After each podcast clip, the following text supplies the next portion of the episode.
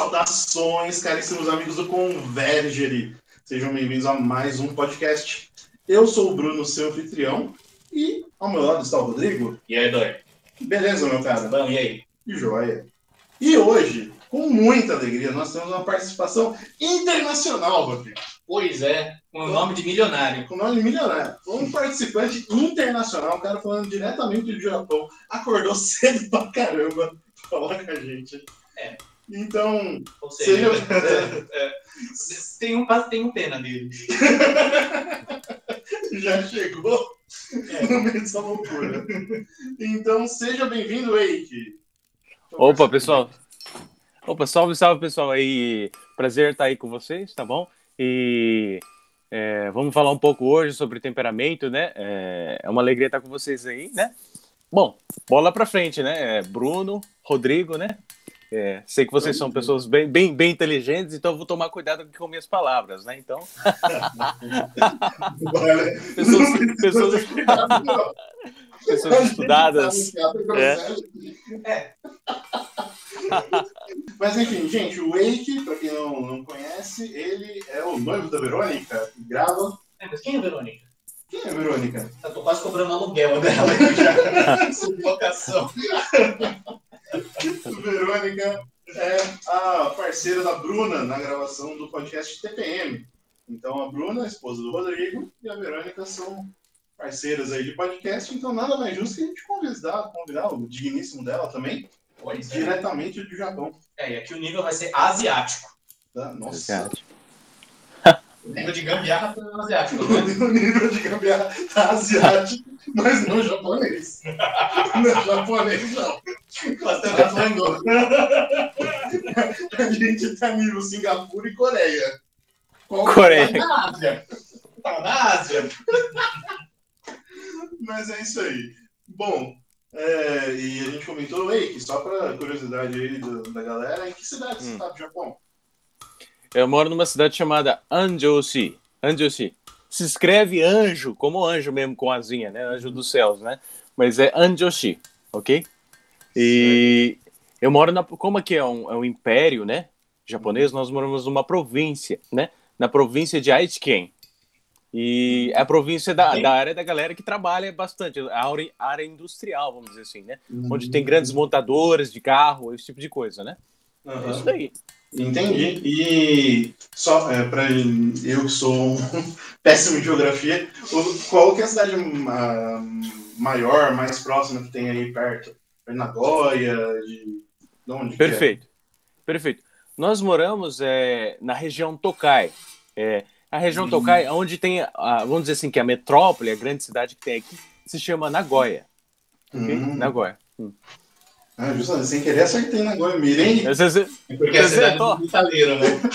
manjou. Arrebentou. Essa, essa cidade aí mesmo, acertou. É.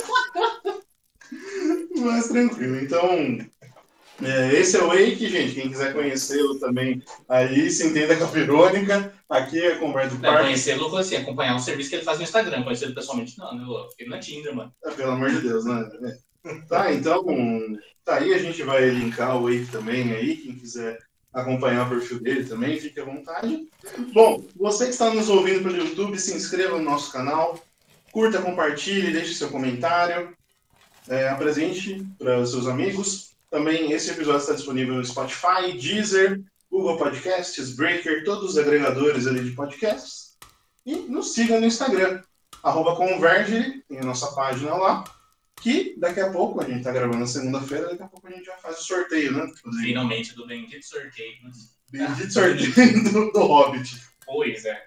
É, então nos siga lá no perfil do Instagram que algum dia faremos um próximo sorteio. Pô, É. segue lá pra dar uma moralzinha, né? É, Não pedir nada, não ganhar nada com isso. exato. Mas, sem mais delongas, Rodrigo, qual é a pauta de hoje? Hoje nós vamos fazer a parte 2 do Manual do Temperamento. Bloody Mary. Sanguíneo. Nossa!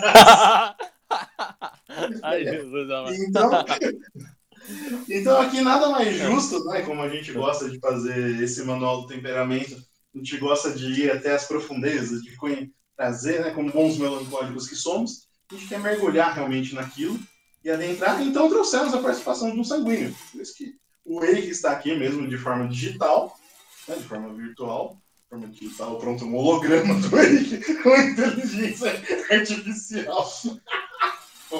Tô maluco! Tá Isso que nem bebeu. É água. Que o passarinho não bebe, né? É. Bom, o Eike aqui que nos está conosco aqui de forma virtual. Trouxemos um sanguíneo, trouxemos um que é casado com uma sanguínea e um, um melancólico que é irritado por sanguíneos. Ah, A gente tem um sanguinômetro, né? A gente tem um sanguinômetro? Claro. Ah, verdade. A gente identifica. Como que eu identifico os sanguíneos? Nada pessoal, tá aí. Mas é que assim, manda bala, manda bala. me que tô sem ter feito nada, eu sei que é sanguíneo. Existe um mapa astral na minha careca que cada sanguíneo que eu conheço tem sua própria veia. O é sanguíneo, lado. sanguíneo tem a capacidade de irritar o melancólico, né? Tem o teu dom, né? É, convenhamos que irritar melancólico não é muito difícil, né? É, não, Sejamos sinceros. não é uma tarefa, Hum. não é uma tarefa muito difícil. Mas, de qualquer maneira, também, é, tem, meu pai sanguíneo também tem essa, essa figura aí na minha família. É, e outro motivo da gente querer falar logo em seguida do melancólico, do sanguíneo, é justamente para as pessoas pararem de dizerem que são melanguinhas. Melancólicos sanguíneos. É, bom, Fazemos uma meia-culpa aqui, né, Bruno? pois é, né? A gente já... Melanguins. Trouxemos hoje exatamente o oposto do melancólico, Hum. né? E a gente já começa com os dois componentes que falam do que formam, né, o, o temperamento sanguíneo, que é o componente quente e o componente úmido. O que que é o componente quente, Bruno e Eike?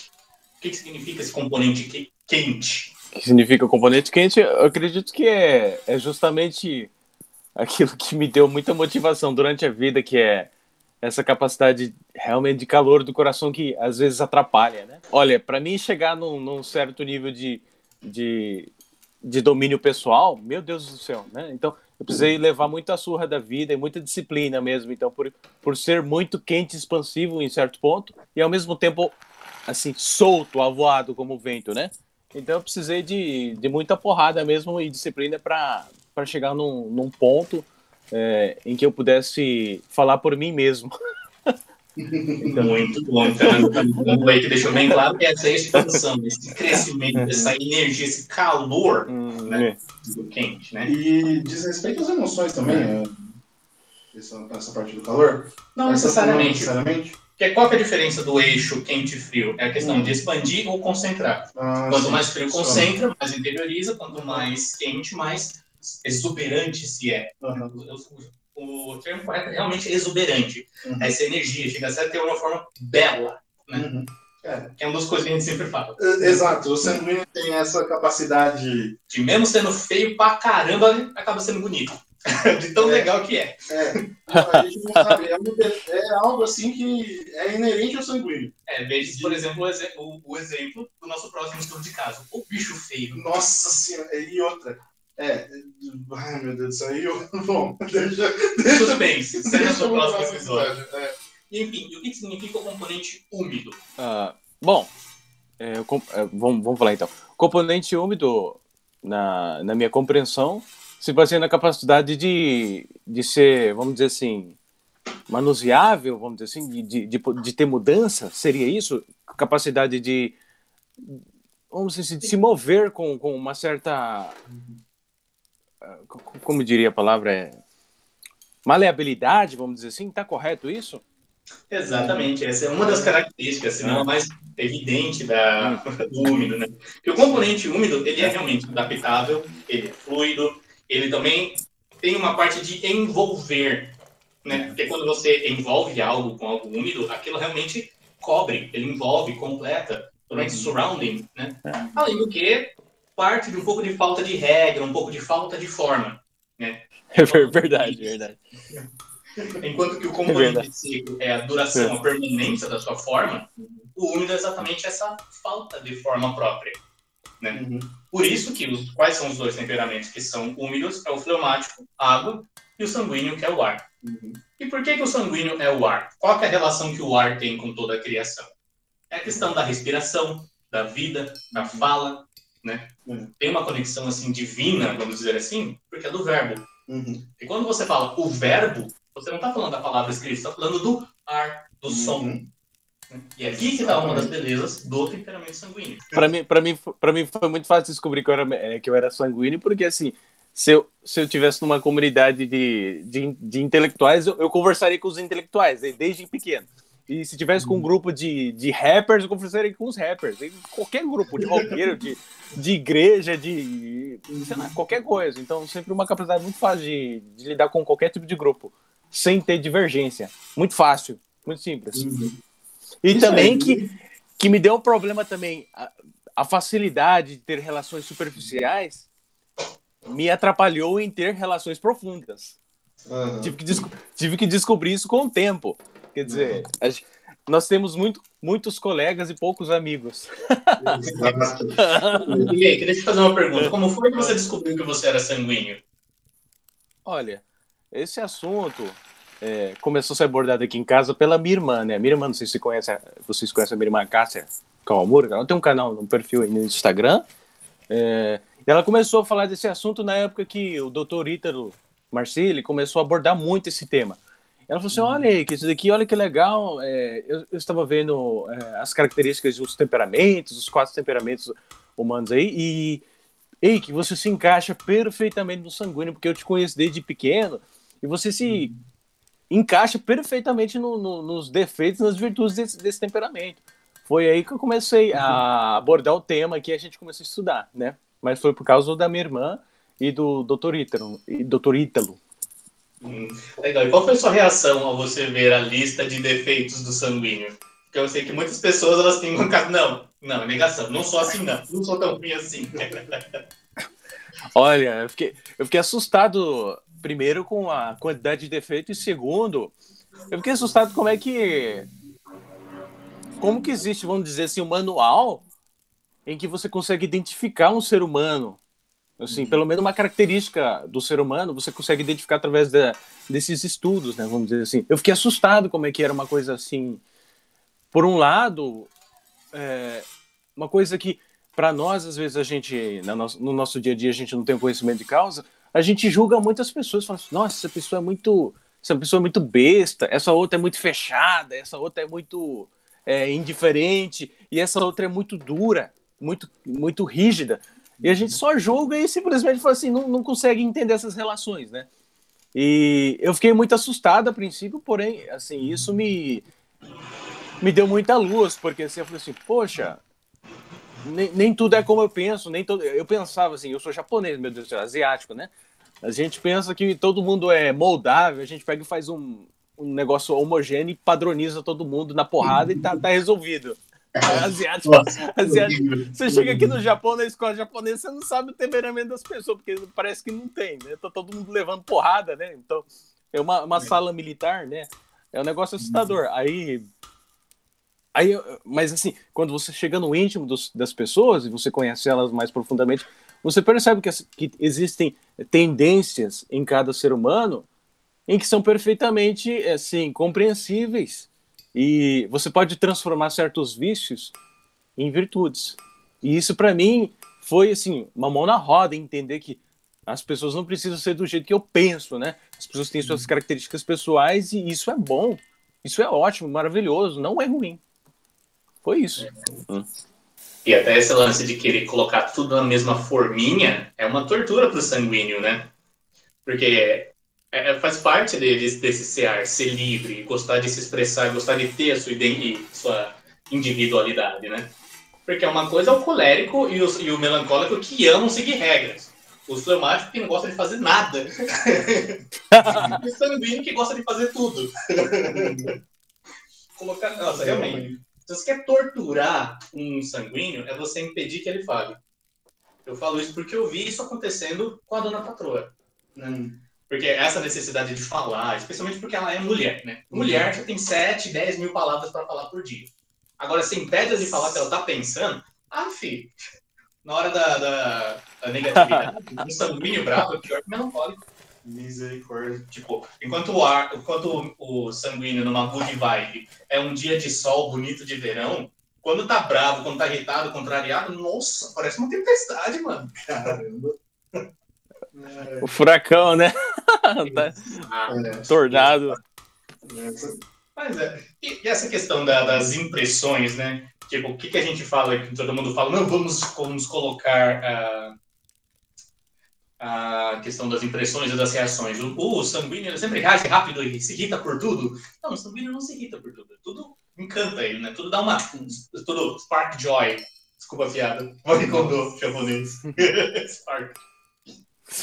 tá. Foi de boiada, eu sei. tudo dá essa ignição no sanguíneo. Só que tudo dura pouco, né? Tipo, do é, o sanguíneo, tem um pessoal que costuma colocar pecha, né? É o famoso fogo de palha. Hum. Que ao mesmo tempo que tá exuberante, daqui a pouco acabou. Passa muito rápido. né? É muito divertido você brigar com o sanguíneo, porque você, ele nunca vai guardar rancor, cara. Ah, mas tem coisa que guarda, hein? Guarda porque é ser humano. Exame. Mas é o mesmo caso que a gente falou do sangue do, do melancólico. Quanto mais bate, mais marcado fica a impressão, Uhum. aí também. Quanto mais feio se torna também, mais Sim. carefeito. Sim, mas é, é engraçado que realmente o sanguíneo, na hora dele se. Ele se portar, na hora de exteriorizar alguma coisa, ele é realmente exuberante. Como o Rodrigo falou, e na hora de, das reações, realmente. E o sanguíneo tem essa característica justamente de chamar a atenção por ser. Ele consegue ser um agregador de pessoas. Ele é sempre o centro da roda ali. Eu vejo isso pelo meu pai, porque onde ele chegava, ali com amigos dele e tal. Era, oh, o Segantinho chegou, o Segantinho chegou e tal. E começa a contar piada, fala, conta história, conta causo. E você sempre sabe quando chega um sanguíneo no ambiente. Nossa, total. Seja porque ele chega falando alto, ou porque chega quebrando as coisas. Porque ele tropeça na entrada e cai, né? Isso. Tá com a cabeça lá na lua, né?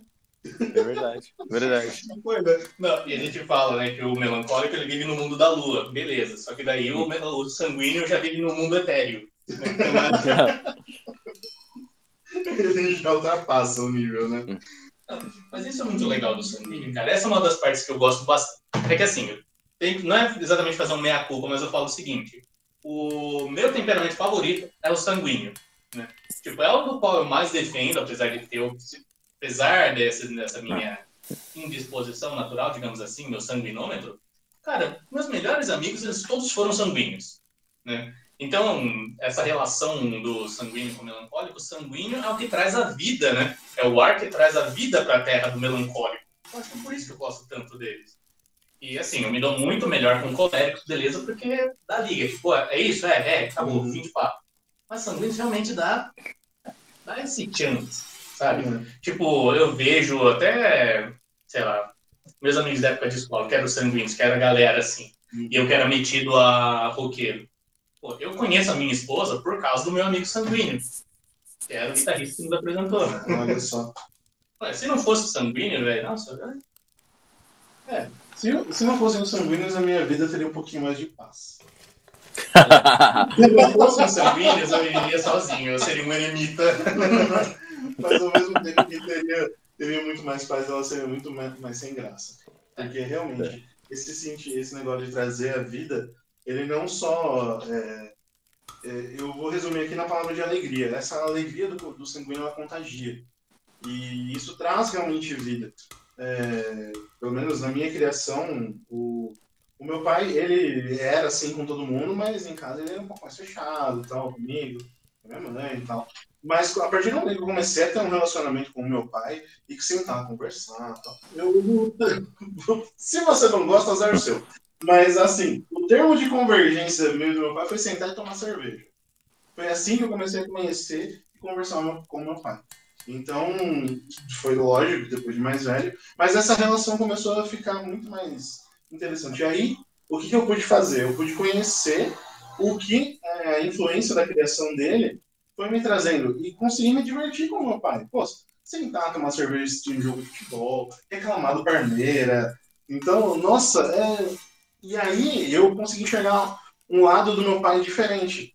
Então, eu sei que não é, não é bom na hora da criação de uma criança, porque você quebra a autoridade, mas eu pude começar a me relacionar com um amigo mesmo, e ter essa figura com o meu pai. E isso trouxe muito, ele ajudou bastante. Mas enfim, Segue. a gente falou então do identificando. Então, Eike, com a sua experiência, como você recomendaria que uma pessoa olhasse para si e se identificasse como sanguíneo? Sem ficar com esse drama, nossa, mas será que eu sou sanguíneo? Será que eu não sou colérico? Será que eu não sou melancólico? Será que eu não sou melanguíneo? Bom, assim, pelo menos para mim, né? Eu me identifiquei com isso é a partir do momento que eu caí para a realidade, porque é o seguinte, eu tive uma infância muito difícil na escola, na escola, porque se eu estudei escola pública sempre, né? Uma, uma educação foi muito ruim onde estudei no Brasil, né? Então, é, eu me lembro até hoje da incapacidade de concentração natural que eu tinha para aula. Não bastasse isso, eu tinha um problema de, de, de pálpebra, tinha um negócio, eu tenho um problema chamado pitose palpebral, onde minha pálpebra vai cair naturalmente, e se eu não fizer cirurgia, eu não consigo é, acertar a subida aqui da pálpebra. Então, tinha esse problema, eu tinha que ficar olhando assim já, era difícil. E essa incapacidade de concentração, é, ela me trouxe muito, muitos problemas pra, na escola. Porque a escola é um ambiente em que você põe 30, 40 alunos numa, numa mesma sala e o professor fala para todo mundo igual e você fica, hã?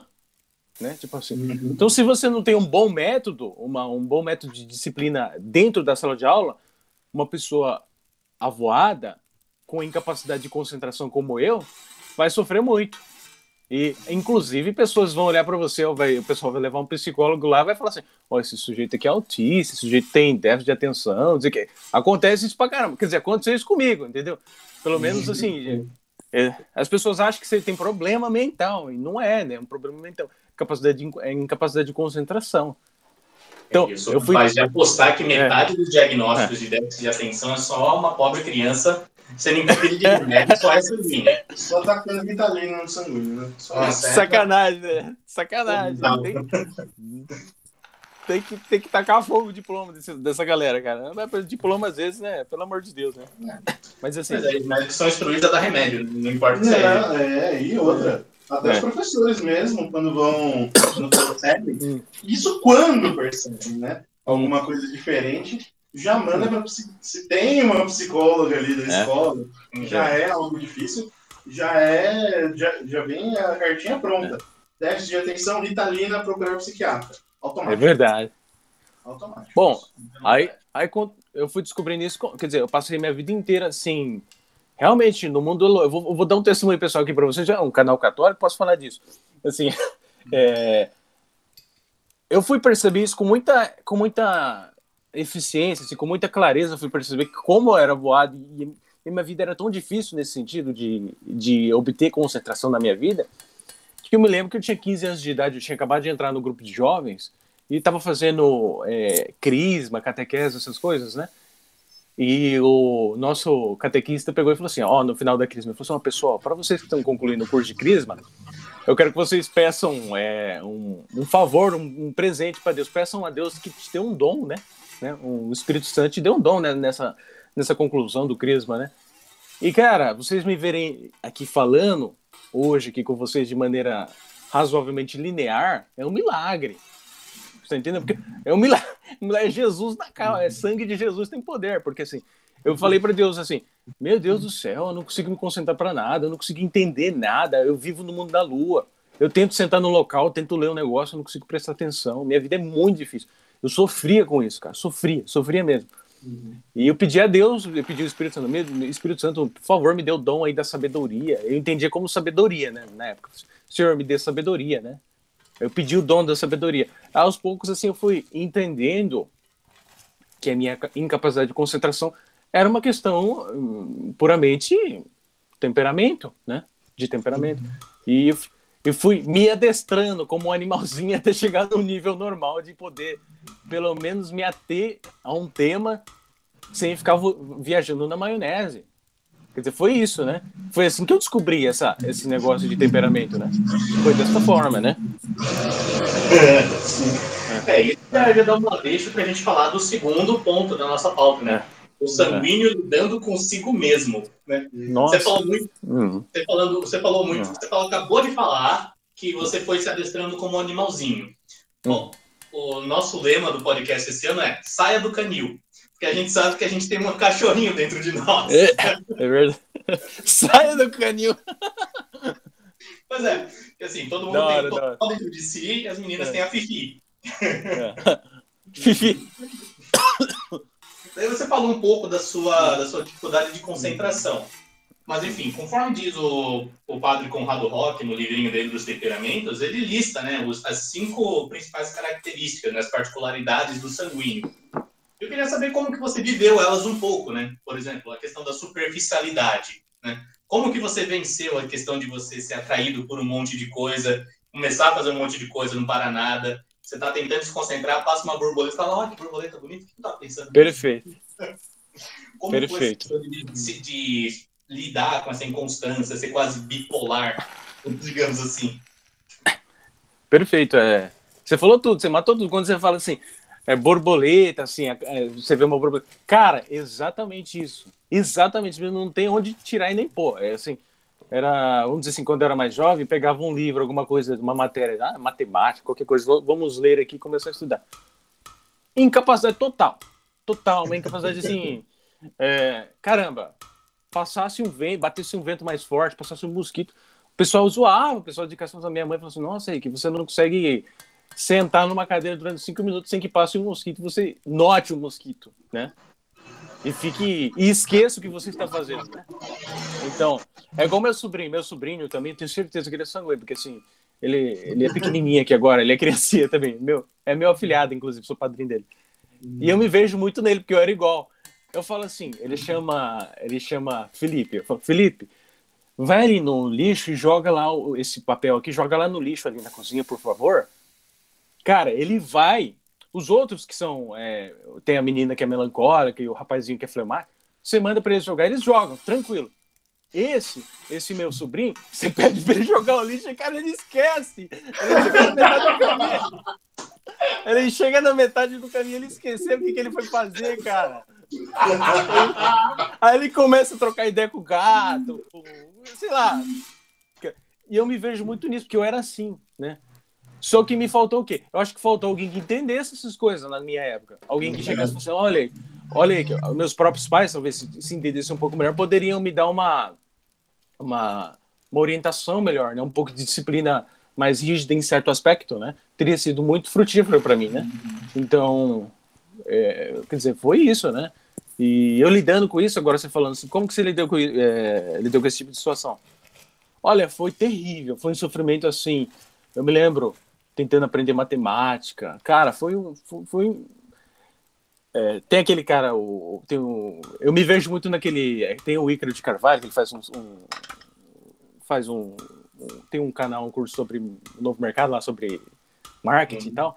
E ele uhum. fala que ele fala que a época de escola dele, ele, ele odeia, ele lembra da escola, a época de escola, com muita infelicidade. Em certo ponto, eu também me lembro com muita infelicidade a minha infância, porque assim, foi um tempo que eu sofri muito. A escola no Brasil não é brincadeira, cara. Assim, escola pública não é brincadeira. Você chega lá, é, você aprende a levar porrada lá. Eu aprendi a brigar lá, quer dizer, brigava, brigava entre aspas. Bastava andar num, num caminho onde encontrasse alguém que não foi com a cara, já levava soco. Quer dizer, então, é, e eu passei na minha, na verdade eu me lembro dessas características com muito, com muita tristeza, porque isso foi, foi ruim, né? É, não que isso me traumatize, mas foi ruim esta, esta falta de concentração em tudo e a incapacidade de lidar com isso. Só fui começar a lidar com isso na adolescência, por conta própria, por conta própria.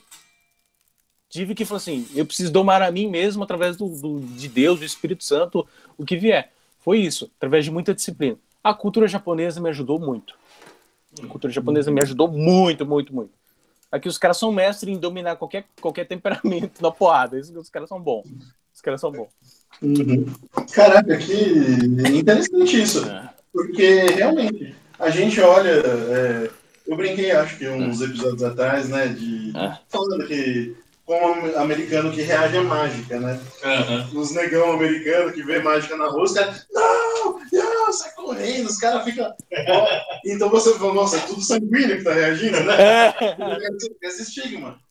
E dá para ir no mesmo ponto com os japoneses. Você vê aquela clássica escola, em, seja em anime, seja em filme, retratada ali, você vê realmente crianças como se fosse um quartel. Uhum. Tudo ali é. E, e você mesmo falou como que ele vai reparar no temperamento do indivíduo ali, né? Então tem seu lado ruim de você nivelar e dar porrada para deixar Pra moldar, né? para moldar, mas também tem um lado bom quando você tem uma liberdade ali para se conhecer e conseguir aplicar isso de uma maneira saudável Hum. dentro da sua vida, você consegue tirar um bem muito grande disso. Tem gente, por exemplo, que é, vai endireitar, mais ou menos, no quartel. A gente falou com o Matheus, estava com o Matheus esses dias aí. O Matheus tá aprendendo, virando, virando um ninho. Eu falei, que orgulho! É, só que tá virando um galinho de briga já, né? Cara, eu falei, tá brincando com a sorte, soldado. Tá brincando com a sorte. Eu ainda tenho dobro da tua idade. É. Que- Você tem ideia, tá sentado a gente ali, só, só os de 30 a mais e o Matheus, né? E aí começou a falar, eu falei, respeita, você tá chegando aqui junto aos oráculos, aos anciãos. Oráculo de Carelfos. Mas e isso é muito bom, é, é interessante. é, eu, eu fico realmente muito. Isso quando eu vejo essas coisas, essa ordem, a, a virtude da ordem realmente ela serve para o nome que ela traz, né? Então ela vem trazer essa ordem diante desse caos. Trazer realmente uma materialidade, né? Que bacana. Eu, eu queria, ainda nessa parte de superficialidade, eu queria perguntar. é, tudo, você comentou bastante dessa parte de, que é no geral, mas e nas relações interpessoais também? É, de você com outras pessoas? Era, era tudo muito superficial também? É difícil fazer uma conexão intensa, né? Você até falou da questão de muitos colegas e poucos amigos. Ah, com, isso. toda certeza, com toda certeza. É, sempre tive muita facilidade de me envolver com qualquer um, com qualquer um, desde um traficante de droga até um padre de igreja. Sempre tive fa- facilidade de fazer isso. Então, é, só que isso não quer dizer profundidade, né? Pelo Uhum. contrário, pelo contrário. Se- Sempre tive uma capacidade de comunicação muito fácil com a galera, com todo mundo, assim, conversar, qualquer tipo de grupo, qualquer tipo de tribo, né? Então, é... Porém, realmente, sim, é chegou um determinado tempo da minha vida que eu falei assim, nossa, estou com 20 anos de idade, e você olha para os lados assim, quantos amigos profundos eu tenho? Eu falei, nenhum. tem meu irmão, dizer, meu irmão como morou comigo, falou assim, tem um ou dois, não, tem um amigo, tem um ou dois, você conta nos dedos, né? né? Não que todo mundo tenha muitos amigos, mas eu falo assim, é, não que vocês, por exemplo, vocês são melancólicos e estão cheios de amigos, mas assim, a minha capacidade de ter... Não, só, só, só o pensamento que me, que me salta a veia. É, é verdade, é verdade. Mas assim, a incapacidade de ter tido relações mais profundas foi um, foi realmente foi assim, nossa, incapacidade mesmo assim, foi uma coisa muito superficial a vida inteira, até para com familiares mesmo assim às vezes, né? Uma coisa muito, muito superficial. E, e é uma das características que quando a gente vai estudando os temperamentos, vê o pessoal falando, começa a aprofundar, tipo assim, nossa, eu me encaixo perfeitamente no sanguíneo com tudo que eu faço, tudo que eu fiz, eu, eu sou esse temperamento, não tem como negar. É nessa hora que a gente vê a concepção de vida de um sanguíneo, né? Hum, concepção de um vida de sanguíneo é extremamente o oposto do melancólico. Melancólico tudo é pesado, tudo é solene, tudo é grande, ah, burocrático. burocrático, burocrático também. Mas você vê a concepção de vida de um sanguíneo sempre é uma coisa mais leve, mais despojada, né? Sim. Tipo, você vê qual que é a grande diferença principal? É que é é a relação minha e da minha esposa. Pra mim tudo é difícil, pra ela tudo é muito fácil. Tem seus prós e contras, né? E tipo, essa, assim, pode ter uma faca de dois legumes isso daí, né, também. Que essa socialização do sanguíneo com que ele seja sugestionável. Hum, Por quê? Vou falar aqui, da- compartilhar uma experiência que a minha esposa ela se encontrou lendo aquele livro Quem Me Roubou de Mim, do padre Fábio de Mello, que foi indicação da irmã Gilda. Por quê? Porque justamente porque o sanguíneo não tem a sua forma própria, não encontra ela muito fácil, acaba chegando no momento da vida, perto dos seus 25, é, a idade clássica dos 25. A década dos 25 aos 35 anos é a década Nossa. de você se descobrir enquanto gente. Você olha assim, nossa, tem muita estrada para trás e não fiz nada. Tem muita estrada para frente e não faço ideia do que eu vou fazer. Pro sanguíneo pensa, nossa, do que que eu gosto? Qual que é o meu bolo favorito? Qual que é a minha música favorita? Qual que é, sei lá, o meu filme favorito? Não dá para saber porque passou tanto tempo ali perdido querendo, de certa forma, se encaixar, que acaba se perdendo de si mesmo. Né? E aí que entra Perfeito, a perfeito. a, a grande necessidade, como ele falou, de aprofundar. Enquanto o melancólico ele vive muito dentro de si e a luta dele é justamente para buscar sair de si e buscar o outro, é justamente o oposto do sanguíneo. É ele se buscar para ter uma vida interior. Dá um trabalho lascado, né? Não? É, dá sim, dá sim. Para os dois lados é um trabalho lascado, né? E por conveniência, falar aqui para vocês um testemunho aqui pessoal, ocular, né? A sociedade em que eu vivo atualmente, desde a da pré-adolescência, a sociedade japonesa é uma sociedade, é uma sociedade feita aos moldes da melancolia. Ela é uma sociedade melancólica, evidentemente.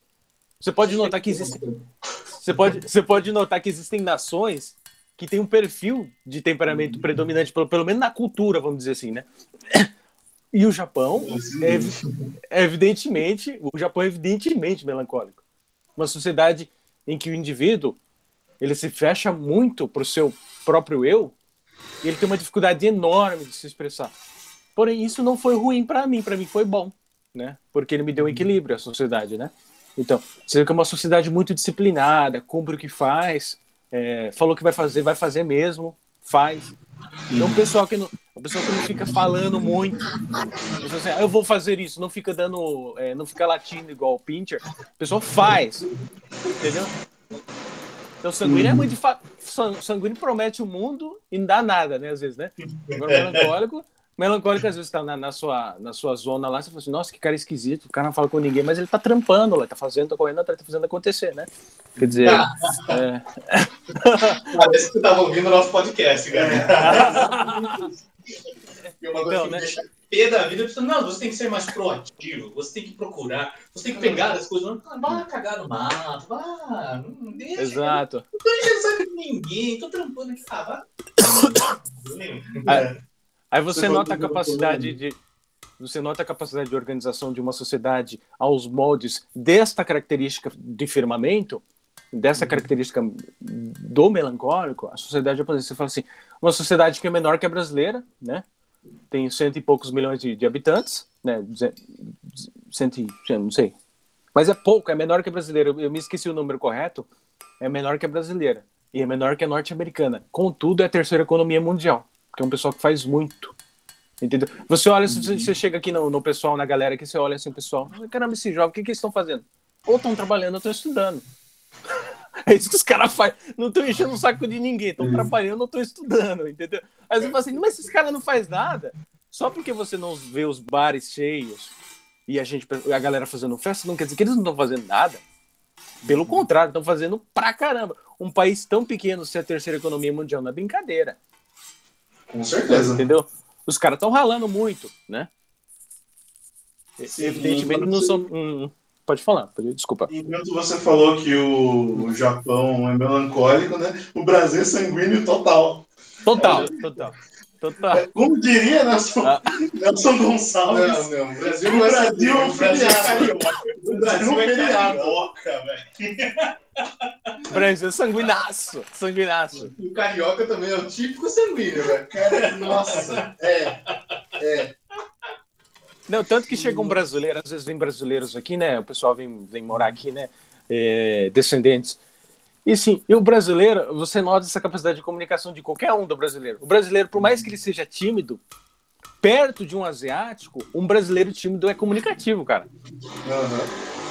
Você pega o cara, você pega o cara, ah, esse, cara, esse brasileiro é melancólico. Você não sabe que o cara é melancólico, porque ele chega aqui, ele fica fazendo piada, fica zoando. Aí o, o japonês olha e fala assim: esse cara não tem nada de introvertido. Esse sujeito é um. Então, você vê como que parece que a sociedade. Eu não tenho estudo científico a, a respeito disso, mas você nota que existe uma predominância de temperamento na cultura de cada país. Parece que tem, né?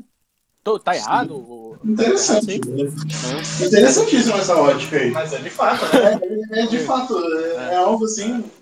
Bom, Coisa que a gente não presta atenção, mas tem, quando a gente vê. é, tem coisas que. Bom, eu vou anotar aqui para uma próxima. Porque eu acho que isso dá liga. Mas isso é muito bom, porque esse olhar que ele tá trazendo, que é É. diferente do nosso, assim, ele realmente, cara, tipo, vou usar uma de Matheus, É. Abre a mente porque, poxa, eu nunca considerei desse ponto de vista. Uhum. Porque, assim, isso explica também por que a gente gosta tanto da cultura japonesa. Exato. Porque já tá no nosso DNA, a gente é melancólico. A gente gosta desse monte de regra, a gente gosta de que as coisas são feitas todas E eu descobri que o Japão tem muito mais burocracia. Não, mas eu vou te dizer uma coisa, não basta ter regras, tem que ser as regras que a gente faz. Exato. Os dos outros não é legal, não. É. A gente vive nessa, nessa anarquia rebelde. Ai, ai. Não, assim, ó, outra coisa que eu queria perguntar pro, pro Wake, assim, na relação com os outros, né? Porque assim, quando um sanguíneo se relaciona com outras pessoas, né? Ele tem a facilidade de intuir as coisas. Como assim intuir as coisas? Chega até a pensar que não, é coisa de bruxaria. Pegar as coisas no lugar, né? Eu não sei. Você consegue, assim, tanto que essa intuição, na minha esposa especialmente, ela é um dom de conselho, que ela é muito boa conselheira. Pega as coisas no ar. E todo sanguíneo que eu conheço é daqueles que pega as coisas no ar. Como você lida com essa intuição? Você tem essa intuição? Você consegue ler as pessoas? Consegue saber o que elas estão sentindo sem elas ter dizer tem, tem ter sido nada pelo amor Sem ter dito. Pelo amor de Deus, Rodrigo. É. Desculpa. Perdão. Ah, sem ter dito coisa alguma, você já percebe o que a pessoa está sentindo? Você tem esse feeling na hora de lidar com as pessoas? Olha, com certeza. E na verdade eu nunca tinha parado para pensar dessa perspectiva, porque assim, na realidade, desde desde muito jovem, desde muito jovem, realmente eu tinha uma facilidade de, de, de, de ter um olhar assim de empatia, de, de me colocar no lugar do outro e ver facilmente o que a pessoa está sentindo. Ao ponto de que, tipo assim, quase que de maneira assim, infalível, nem sempre, né? muitas vezes eu errei, mas quase que de maneira infalível, para mim foi muito fácil, assim, olhar para uma pessoa e falar, assim, essa pessoa é depressiva, essa pessoa está feliz, essa pessoa está é, no momento de estresse, assim, com uma facilidade muito grande. E a minha capacidade de envolvimento, sobretudo em trabalho, ambiente de trabalho, foi sempre envolver essas pessoas e transformar o ambiente num ambiente mais arejado, vamos dizer assim, né? Então, tive muita facilidade desde, desde jovem de olhar para pessoas realmente assim, eu não sabia que isso poderia ser uma característica do temperamento, mas agora que você fala, realmente. É, mas sim, uma percepção muito intuitiva, muito. De olhar para as pessoas e falar assim. Eu lembro que, às vezes, está do lado do meu irmão, assim, de repente, meu irmão é fleumático, né? Aí você olha a pessoa assim, a pessoa ali do lado, assim, você olha para a cara dela e fala assim: Ô, oh, irmão, aquela pessoa tá mal. Aí, Marcelo, meu irmão, ah, não, nada a ver. Né? Você vai conversar. Tipo assim, ele olha pra pessoa pra ele, não, nada a ver, a pessoa tá de boa ali, pô, tá ali de boa sentada, pessoa tá cansada, né? Aí, aí, assim, de repente eu iria lá conversar com a pessoa e descobrir realmente que tá com um problema muito sério, né? Simplesmente pelo semblante da pessoa. Simplesmente pelo semblante. Você olha, assim, uma característica é, que para mim foi muito notável perceber com facilidade, né? Agora que você fala, eu acho que tem a ver, talvez, com o temperamento, né? É. Essa intuição realmente é literalmente o pegar as coisas no ar. Né? Quando você pega aqui já o Nivaldo Monte, que é outro padre, ele deixa bem evidente a questão da intuição. Por quê? E assim, vamos, vamos falar assim, a intuição é o nível mais alto de inteligência. Como assim o nível mais alto de inteligência? É o nível, vamos dizer assim, de, de Deus. Como assim a inteligência de Deus? A inteligência humana, ela... Vamos baixar um pouco. A inteligência animal, ela é sensitiva. Ou seja, o que quer dizer uma, uma inteligência sensitiva? Ela parte dos sentidos e da estimativa. Ou seja, faz uns cálculos mentais basiquinhos ali.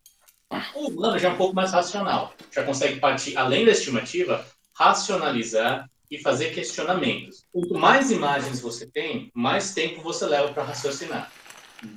Quando você já tem essa noção que dá um estado e você já percebe a coisa, você olha uma imagem, uma única imagem. Os anjos já têm uma intuição maior. Tanto que é por isso que eles não mudam de ideia. E agora você imagina como não é grande o tamanho da inteligência de Deus, que vê toda a eternidade numa única imagem. Perfeito.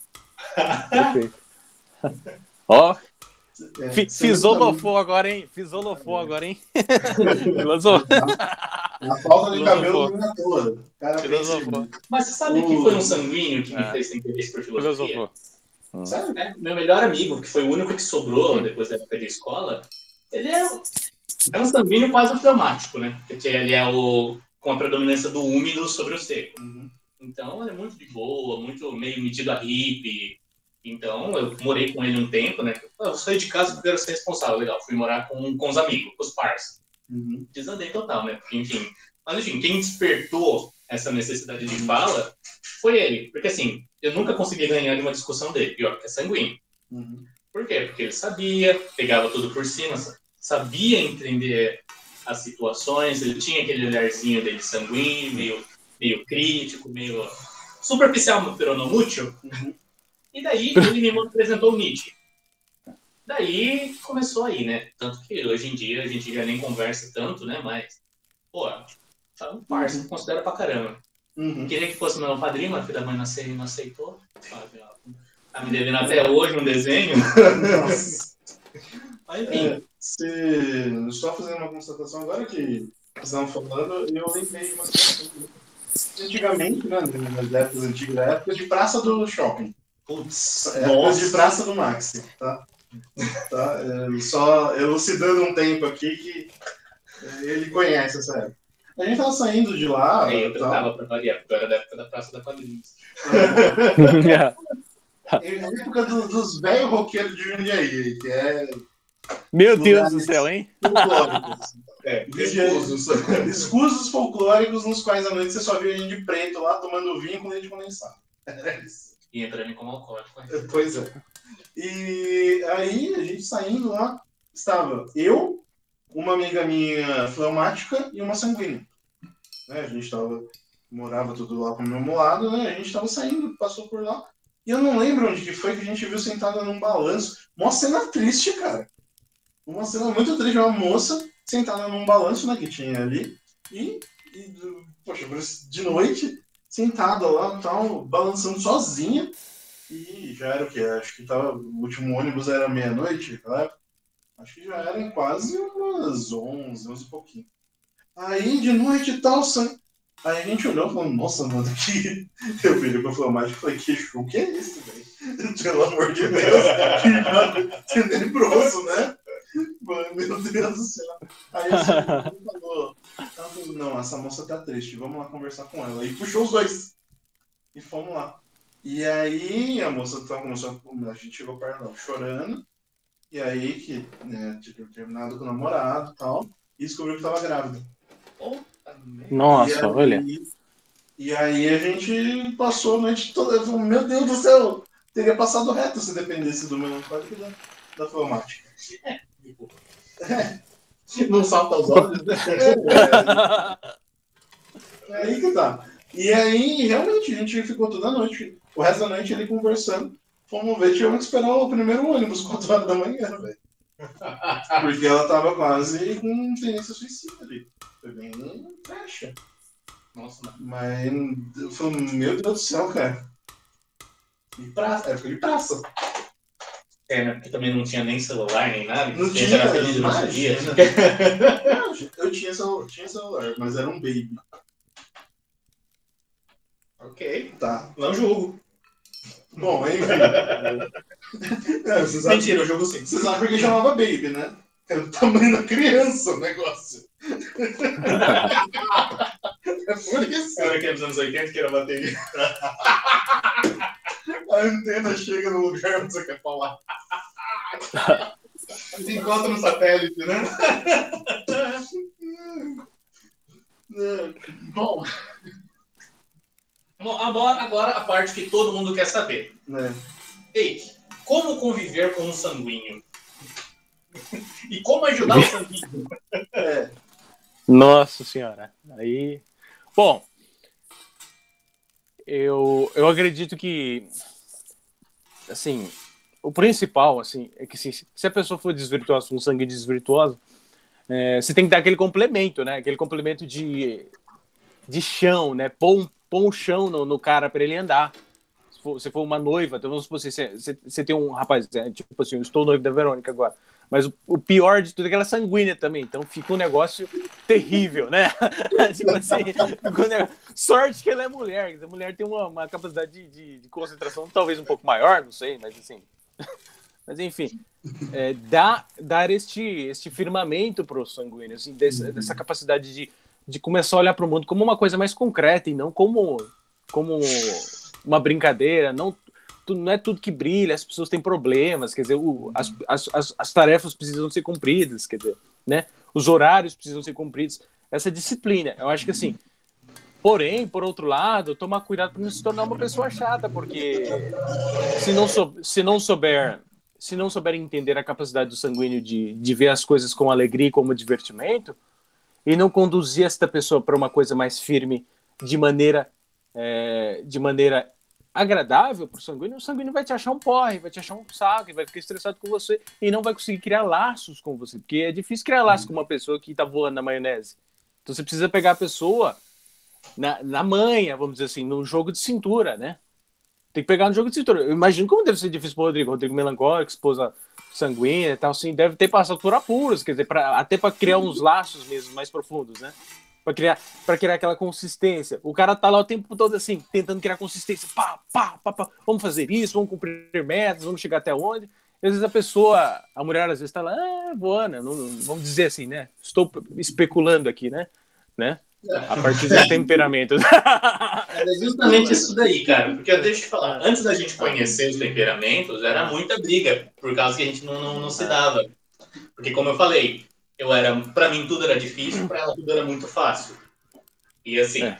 se eu não fazia algo que ela queria, porque ela estava pedindo para fazer, era porque eu estava de má vontade. Muitas vezes não era nem que eu não queria fazer, eu estava cogitando quais, o que, que poderia dar errado entendeu? E como já partia para superficialidade, para a questão de, de, da necessidade de agir também, isso é uma coisa que dá, dá, ainda dá, eu tenho problemas para agir até hoje, porque como melancólico, o problema é começar, depois que começa, vai. O problema é começar. Mas, Sim. enfim, uma coisa que eu percebi no trato com sanguíneos, em especial com a minha esposa, é que precisa sim ter, um, ter essa questão de chão, de disciplina, uma coisa mais segurar os sentidos, manter um pouco mais firme, mas não pode perder a jovialidade. Como assim não pode Sim. perder a jovialidade? Porque o sanguíneo é fala, é ar, hum. é comunicação. Se você impede um sanguíneo de ser feliz, de ser sociável, de lidar com outras pessoas, poxa vida, puta merda, velho. É uma crueldade sem tamanho. Você tá matando. Aí você mata, né? Você põe passarinho é, na jaula, você né? Você coloca um melancólico no meio de, sei lá, no Braz. No Braz, nossa. Nem brinca com isso, velho. Nem brinca. Tiver a memória sentimental, já era. Assim que eu fui no braço com a Bruna. Véspera de Natal. Nossa! Olha, se existe uma. Tá vendo, tá vendo as veias aqui?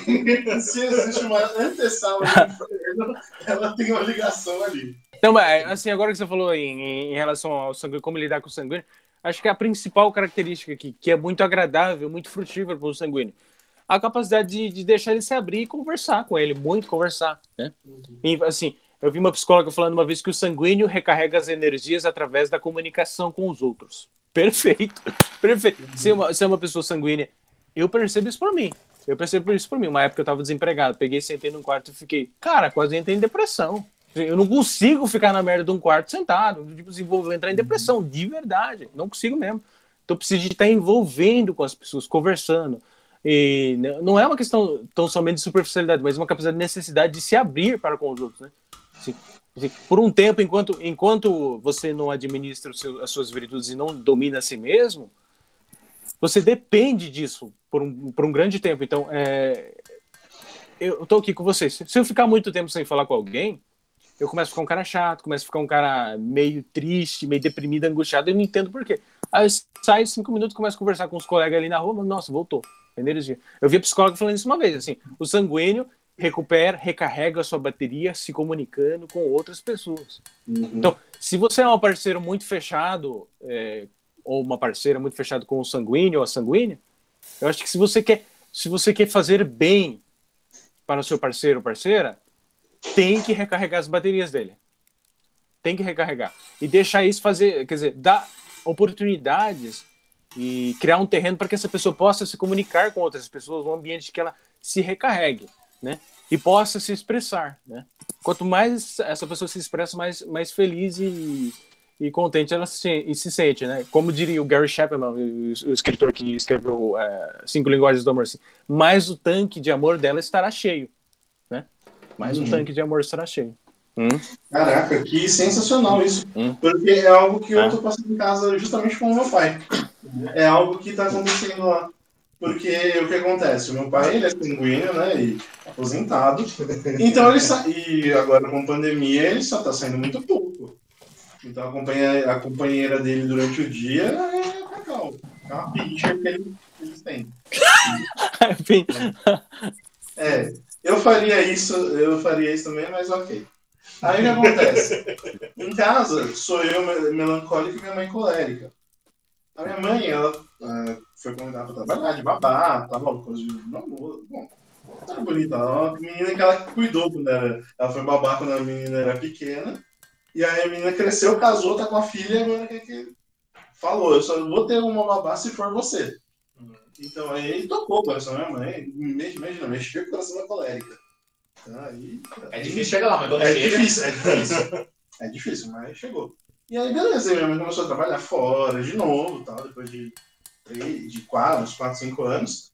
E aí, nessa, meu pai muito sozinho, porque eu tô toda hora trabalhando, fazendo alguma coisa lá tal. Então, saio, saio resolver coisa, ou tô no quarto escrevendo tal, mexendo com texto. Beleza. E nessa ele ficou sozinho.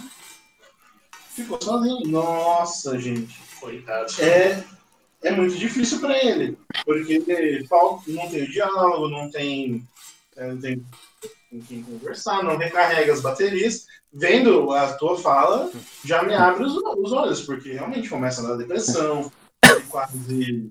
Ele beira realmente um estado depressivo. E no sábado, a Sabrina foi em casa, né? Beijo, amor. Inclusive, deixa eu já. Chamazinho, a gente bateu os 5 Já, segundos né? por causa dela. Exato. Então. Gratidão. Aí ela foi em casa, os olhos dele brilhavam. Olha, ser humano diferente. É, sentou pra conversar com essa. Eu não precisei fazer nada. Não precisei Perfeito, falar. perfeito. Sabrina. Sabrina, Nori, Nori, Sabrina. E o engraçado é, o pai da Sabrina chama Ivaldo, meu pai chama Norivaldo. Já rolou um bom Eu, Norivaldo. então, laço. eu tô só esperando marcar o churrasco pros dois se conhecer. Ah, Ah, eu sou o Nori, eu sou o Ivaldo. Norivaldo. Já tá aí. E, e, cara, a alegria dele, ele falou disso o resto do dia. Eu cheguei em casa, não, deu certo, levou ela, tá bem, gostei muito dela. E colérica. Por quê? Porque ele realmente tá com. Ele tem essa sede, ele tem essa necessidade de recarregar, deixar o tanque cheio de amor. Que isso. Que da hora. É, depois você falar de tanque de amor, eu tenho que dar uma esculhambada, né? Porque sanguíneo é ar. Se você segura um peido, cara, não dá um desconforto.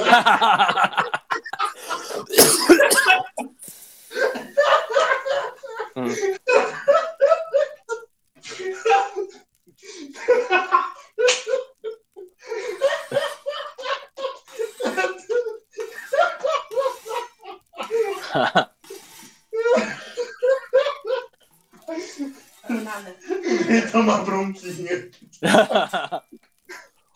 Eu não tô falando que Ó, você patroa. não peido, eu tô falando de ar. Ar comprimido não é legal. A mesma coisa que falar que melancólico é terra. E terra só funciona bem com esterco. Errado, não tá. Errado, não tá. Ele gostou, ele gostou, ele gostou. Mas aí que tá. É fezes, fezes. Aí é, é fazendo merda que você dubla a vida. Exato, melancólico mais ainda. Pronto. O subtítulo vai ser O sanguíneo é um peido? Interrogação. Ai, meu Deus. A, a falta de respeito. Ai. Esse é o Rodrigo. Tá? É. Mas, é, eu segurei essa piada igual um peido, cara. Eu tô pensando falar isso. O cara tá segurando pra soltar a, a- a piada. Aí que tá. Quanto mais você segura, na hora que sai, maior o estrago. Sai, sai, sai. Ar comprimido, realmente. E agora, Ai, não tem calor agora. Só não peida, por favor. Espera eu sair. Relaxa, o meu é silencioso imortal. Jesus não peida nenhum dia. É, bom, continue sua teoria aí. Discorra sobre o peido segurado. Não, não tem teoria. É que realmente você não pode prender o sanguíneo. Ah, Porque, assim, qualquer sanguíneo que se sente preso, né, ele realmente ele surta. Sem, pegando o exemplo do seu pai, ele está preso dentro de casa, sem companhia. E onde que o sanguíneo encontra companhia? Fora de casa. Uhum. Porque o ambiente natural do sanguíneo é o exterior. Né?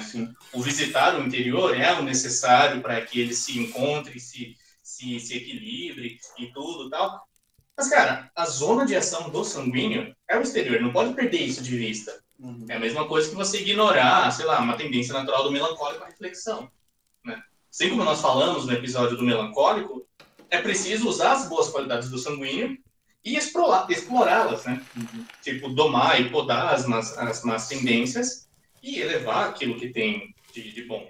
Assim, quanto mais, assim, já que o sanguíneo tem essa, essa tendência de levar as pessoas, atrair as pessoas, e que eles são líderes naturais, pô, isso tem que ser usado para o bem Claro. né? Claro, o sanguíneo tem problema com a sensualidade e com a vaidade.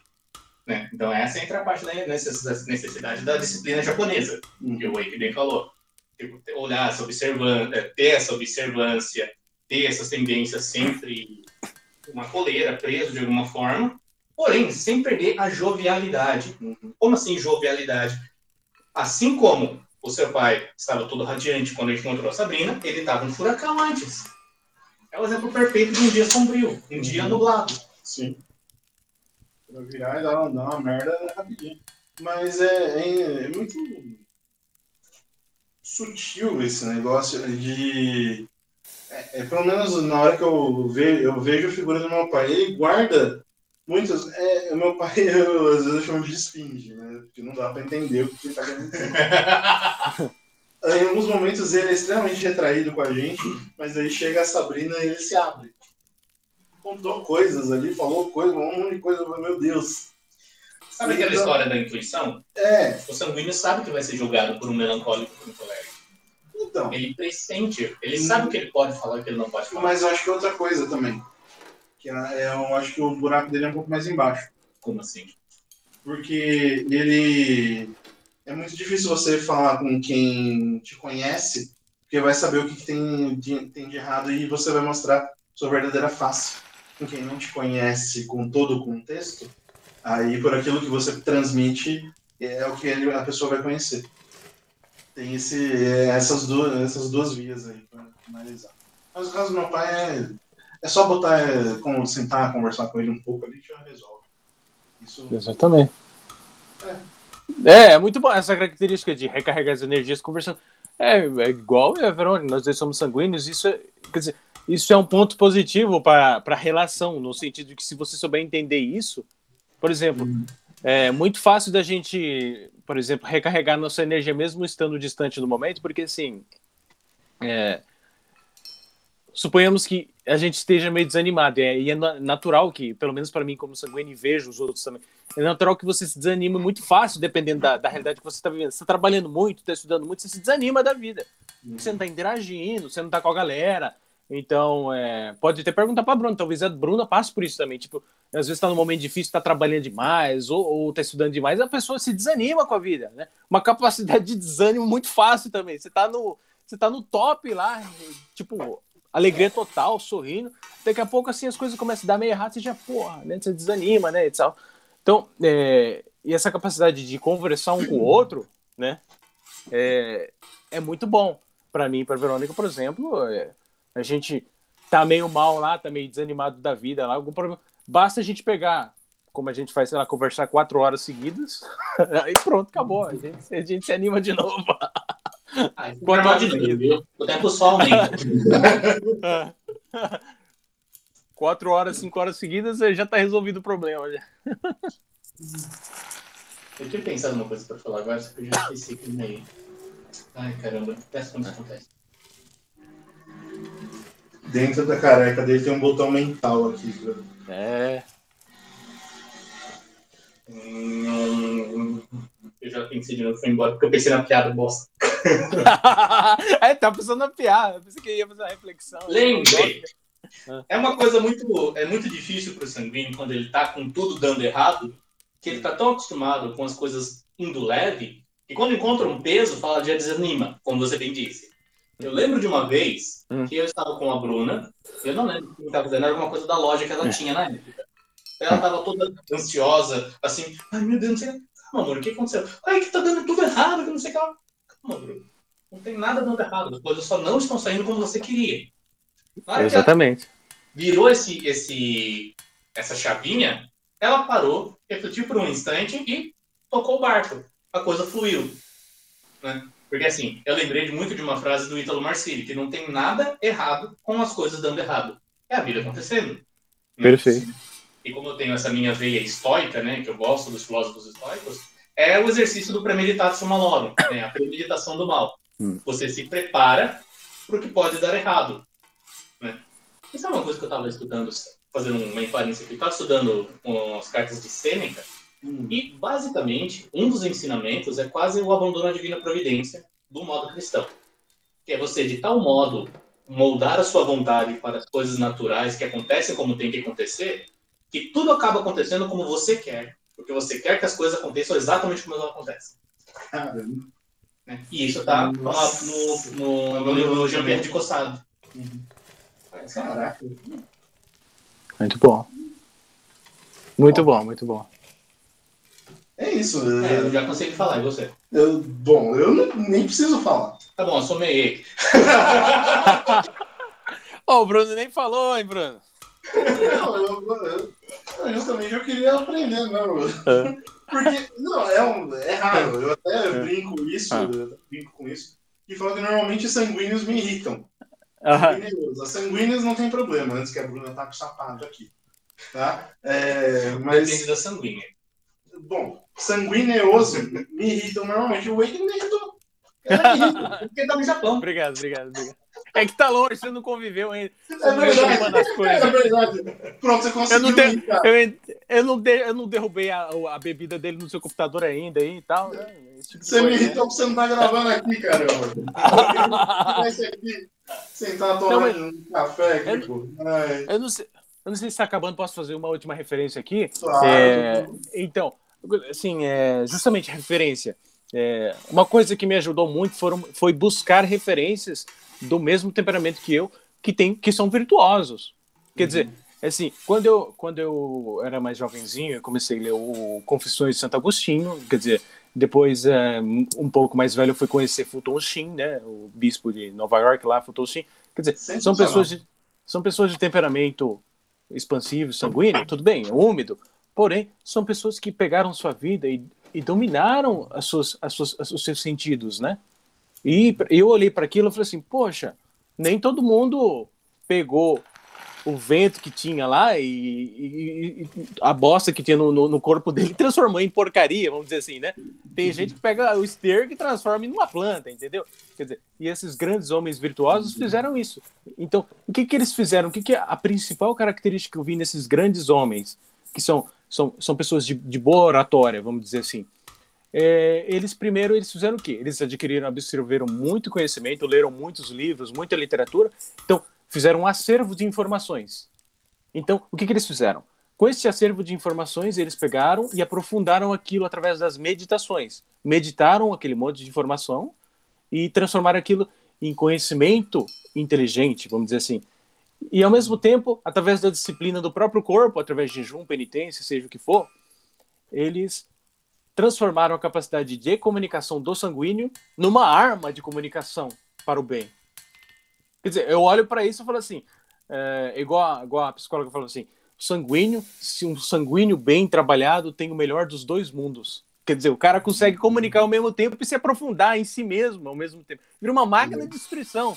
Quer dizer, se o cara souber usar o que tem, se, o- se o cara souber usar o que tem, você olha pro Fulton Sheen fazendo uma, uma, uma, uma homilia, você fala, meu Deus do céu. Eu me recordo dele falando assim, ele chega lá para fazer uma, numa, numa missa, não sei se era uma homilia, ele pega e, com aqueles discursos maravilhosos dele, bem, bem aprofundados e bem, e bem estruturados, ele pega e chega e diz assim, olha, pessoal, eu não gostaria de verdade de estar aqui, porque eu estou cansado. Eu tive um dia corrido. Eu não gostaria de estar aqui, mas estou aqui porque tenho que fazer o meu trabalho, né? Quer dizer, o cara tem uma autodisciplina incrível, né? É um homem virtuoso. Então, quando você transforma dispersão do vento em algo concentrado, você vira um furacão. Você destrói, você destrói o que você quer destruir, você destrói o mal, vamos dizer assim, né? Então, eu, eu penso que para os sanguíneos, para todos os sanguíneos que, que estão perdidos, com morrendo de crise de ansiedade, buscar se assemelhar às grandes referências. Tem, né? Sensacional. Tem, né? Então tem a, a imitação, tem a imitação do, de Cristo do Thomas Kempis. Vamos fazer a imitação dos sanguíneos, bons sanguíneos. Faça a imitação. Imite o Fudoncinho, imite o, o Padre Paulo Ricardo, imite o Santo Agostinho. Quer dizer, imite essas pessoas sanguíneas, como elas uhum. são. E não se limite a bordões a respeito de um, de um temperamento que, que diz que você não consegue. Acima dos temperamentos existe a alma, existe o intelecto, existe a capacidade da alma imortal, que diria Santo Agostinho, é, Santo Agostinho, não, São Tomás de Aquino, né? São Tomás de Aquino. Existe a alma imortal, uma capacidade que supera todos os aspectos físicos, todas as tendências da carne, vamos dizer assim. Então, aí mata a questão, né? Na minha humilde opinião, né? Não, e outra coisa, sensacional isso, porque ele, traz dois, dois aspectos aqui que eu quero justamente trazer. Se acham justamente que sanguíneo não pode ter profundidade, é só ver Padre Paulo Ricardo e Chesterton. Você, ou você lê alguma coisa, ou vê ambos falando, nossa, você fica maravilhado. Padre Paulo Ricardo, ele tem toda é, aquela eloquência hum. e junta com uma profundidade e com essa que o Wake falou aí, que é essa forma divertida de falar e conseguir abraçar com que todo mundo entenda. Não só aqueles mais. E aí até cito já o Opúsculo da Arte de Aprender e Meditar, de Hugo de São Vitor, que é você conseguir falar com as almas é, menores dessa maneira, com as médias dessa maneira, e com as almas mais altas dessa mesma maneira. Então o diálogo dele consegue atingir. Consegue atingir tudo isso e abraçar isso. E a pessoa consegue entender e absorver aquilo. E essa é uma das melhores, é uma das maiores capacidades de realmente alguém de transmitir uma mensagem. E o sanguíneo ele tem isso naturalmente, ele tem isso. E aí, aí justamente não é para pegar jargão e falar ah, amuleto, amuleto do temperamento. Ah, eu sou sanguíneo, eu não vou conseguir fazer. Não é nada. Existe a graça, existem diversas maneiras de você crescer e tornar isso alto, né? E elevar. Então, lembremos também que o primeiro Papa São Pedro é um sanguinaço. E, e outra, é, essa forma artística que o sanguíneo tem na hora de se de colocar para fora. Ele tem essa exuberância e tudo, ele consegue, por isso o sanguíneo ele é um artista nato. Ele consegue trazer essa beleza quando ele tem uma virtude em qualquer coisa que ele faça ele vai fazer um, uma pregação, ele pode fazer uma obra artística, alguma qualquer coisa, ele transmite uma beleza, porque é uma beleza inerente a ele. Eu acho que é daquele texto do a beleza de Deus. Uhum. Então, e isso realmente quando você vê o sanguíneo está temperado, ele consegue agir, ele traz tudo isso, seja num quadro, seja numa dança, numa poesia, num livro, e o sanguíneo ele é um temperamento belíssimo. Ele é realmente a primavera.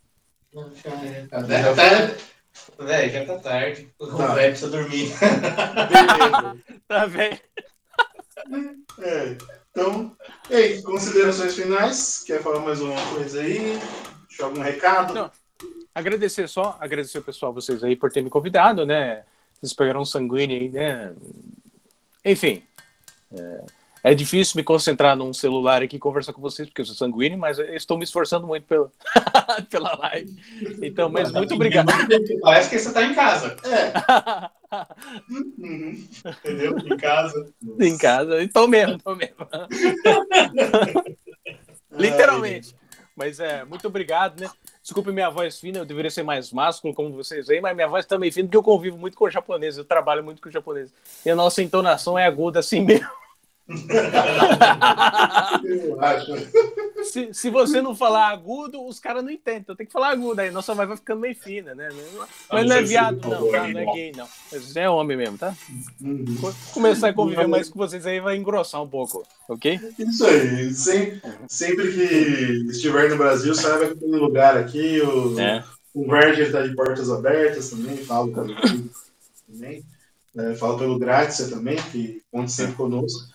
E é uma alegria poder. A gente pensou, quando foi conversar sobre sanguíneo chamar tal, a gente pensou nessas opções e falou seria bacana trazer o Wake. E realmente foi muito bom. É, mais uma vez, obrigado pela participação, topar aí. Sei que agora, o que? 8h40 da manhã aí, o cara acordou cedo. É, a gente tá terminando o dia, ele tá começando. Exato. Vamos trabalhar, é isso aí. Muito bom. Isso aí. Então, Henrique, mais uma vez, muito obrigado aí pela participação.